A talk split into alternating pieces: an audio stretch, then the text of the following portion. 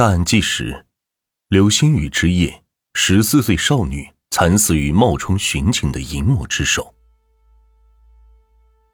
在一九九八年十一月，专家预言了将有一场重大的流星雨来临，属于百年难遇。在各大媒体的宣传下，相比于在电视上看新闻报道，很多抱有浪漫幻想的少男少女想要在夜里亲自去见证流星雨。滑落天际的时刻，在古汉语中，流星也被称之为彗星，民间称其为扫帚星。这原本是件非常浪漫的事情，然而这一次，也就是源于这场流星雨衍生出来一桩惨案。事情发生在一九九八年的十一月十八日，当时的北京正处于冬天，十分寒冷。幺幺零报警中心的警员。接到了一起让人担忧的报警电话，电话中的人非常慌张，说自己家的孩子于十八号凌晨外出去看流星雨，凌晨走丢，至今未归。从接到电话的那一刹那，警察就意识到这已经不是一起简单的走失案。首先，当时正值冬天，北方的冬天在凌晨只有零下的温度。人在这种情况下，两到三个小时身体就会冻僵。其次，在九八年，报案人提到红庙附近非常荒凉，并且凌晨路面上的人非常的少。对于一个十四岁的少女来说，她不回家的话，能去哪儿呢？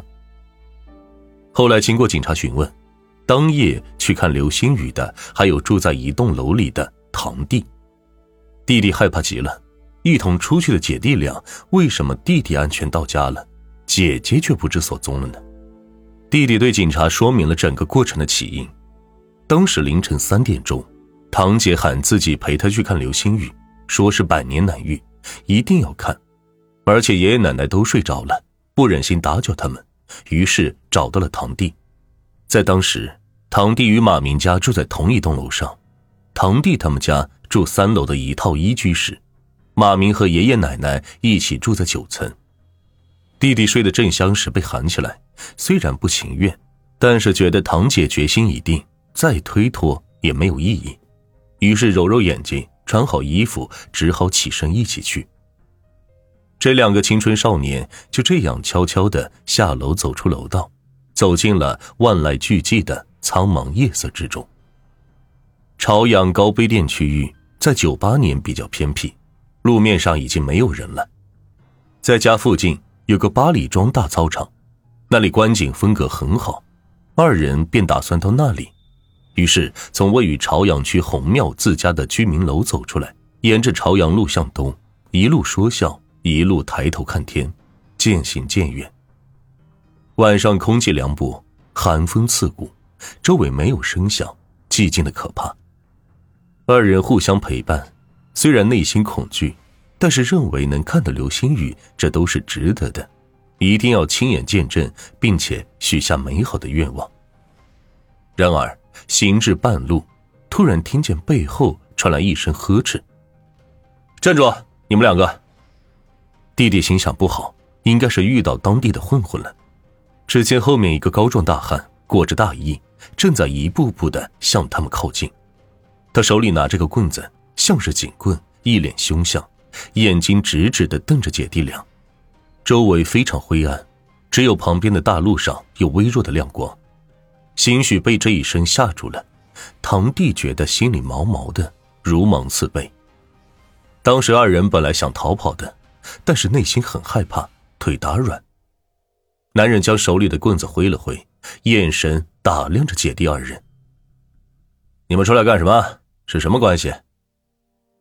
男人说话声音很厚重，语气中带着责怪和审讯的意味。姐姐也是一一回答了，然后男子似乎并没有打算放过他们，继续问：“你们有学生证吗？”两个少年面面相觑，没带。但是与此同时，陌生男人的这句话让他们放松了警惕。马明心想，这人可能是夜巡的治安联防队员，并且就在家的附近。也没什么可怕的。于是姐姐便掏了掏衣兜，将学生证递给了对方。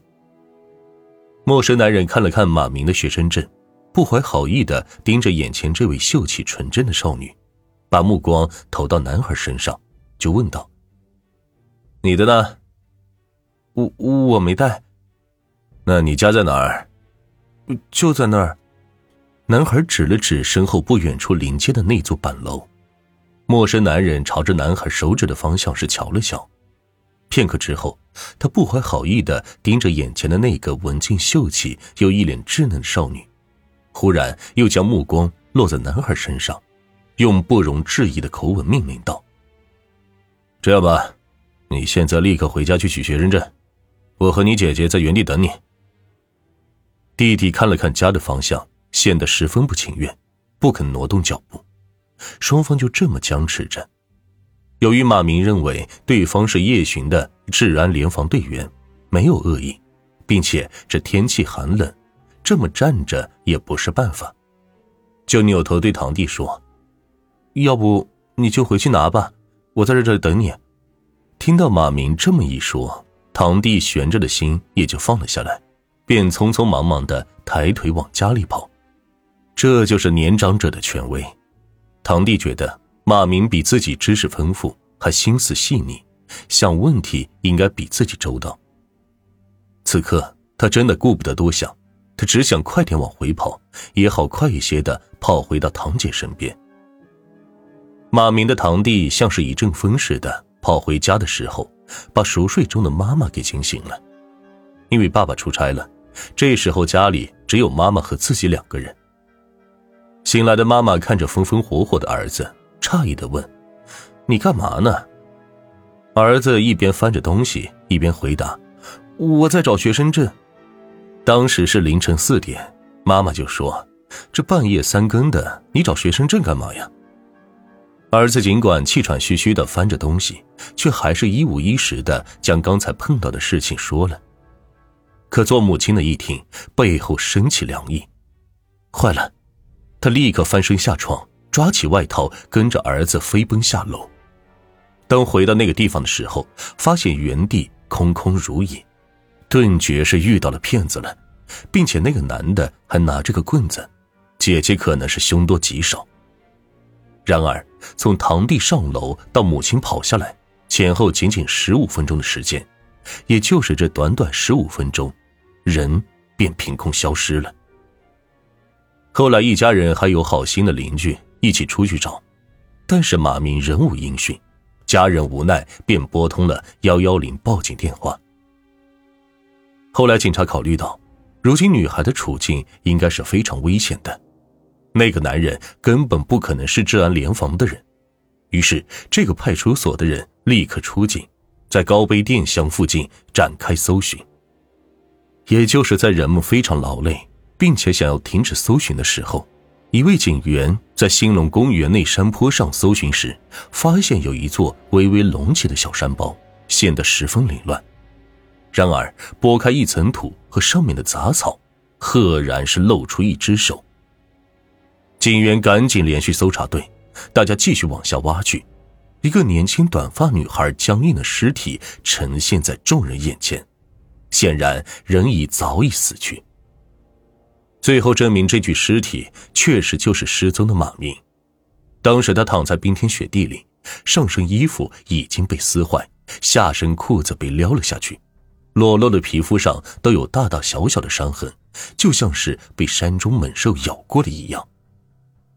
大家心里非常不是滋味人最终是找到了，可却已经是一具冰冷的尸体了。死者并不是冻死的。除了身上的伤痕，脑部也有严重的机械性损伤，并且生前遭到了侵害。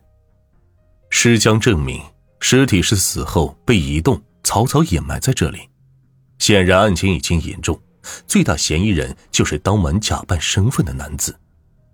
案件已然升级，追查罪犯迫在眉睫，于是警队马上成立了幺幺幺八重案组，对该男子展开追查。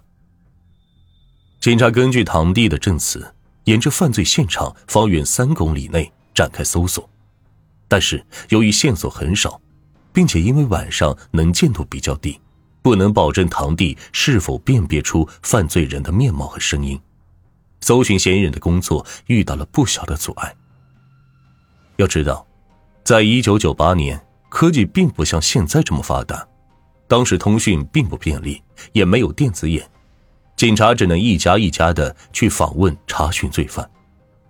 然而，当警察来到了距离发现尸体不远处的高碑店村时，一个可疑的男人走进了警察们的视线。庞德路，警官上下打量着这个男人，四十岁的样子，脸瘦长。身高较高，身材非常魁梧。面对警察的询问，言语上回答积极，但是行为上却表现的不是很配合。警察便问道：“你十八号的时候你在干嘛？”“在家睡觉呢，之后就上班了。”由于当时距离十八号已经有段时间了，但是他不用回忆就能清楚的说出当天什么时间做了什么。要么是记忆力超群，要么就是对那天的印象太深刻。警察根据他的行为和态度，觉得他非常有作案的可能性，隐隐约约的感觉他就是凶手，便将重点关注他。终于在众多证据和证人面前，庞德路终于扛不住了，招供了。他交代，自己的警棍是从熟人手里买来的。自己一直幻想着当警察，很羡慕警察的身份。当天心情不爽，凌晨睡不着，便拿着警棍上街溜达，假扮警察，想找个人出出气。庞德路在高碑店巷附近徘徊时，突然看到前面姐弟二人有说有笑的，便偷偷的跟着他们走了一会儿。然后他发现这两个孩子周围并没有跟着大人。于是变得肆无忌惮起来。首先，他先叫住二人，假扮警察和他们索要身份证和学生证。没想到二人心思单纯，其中那个女孩子还随身揣着学生证。当时他看着姐弟俩没有心机的脸，越发觉得姐姐马明长得瘦小漂亮，于是便起了色心。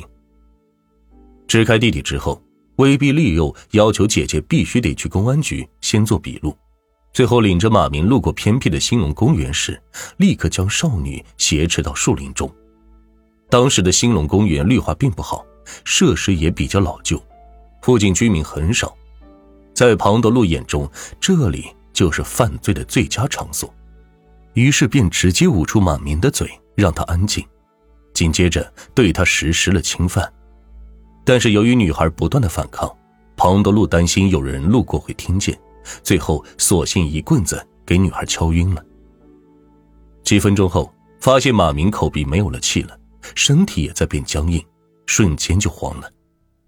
本来自己没想要杀人，这下把人杀了，于是匆忙之下找个地方随便给挖了，把人放了进去，又从远处捡了很多树杈和杂草，把尸体给盖上了。后来就当做是什么都没有发生过一样。回家睡觉，起床上班，直到在村口听到警察抓人的消息。罪犯交代案情的时候，多次强调是因为马明长得太漂亮，而让他有了不好的想法。因为别人的美貌就去侵犯别人，还把受害者描述的又蠢又笨。明明是自己的错误，却要把原因推到别人身上，这是典型的受害者有罪论。罪犯是不值得同情的，恶行随念而起，防不胜防，在暗处窥视着无辜弱小的受害者们。狮子座流星雨女孩事件在北京的学校内掀起了一阵不小的风波，当时有孩子的家庭都人心惶惶，之前在公园附近的篮球场打球的人们也不敢去打球了，甚至还有跟做邻居的人至今不敢相信身边竟然住着个杀人犯。其实，由于专家的预测失误，凌晨并没有出现大片流星雨，但是那天发生的事件却给很多八零后留下了永生难忘的记忆。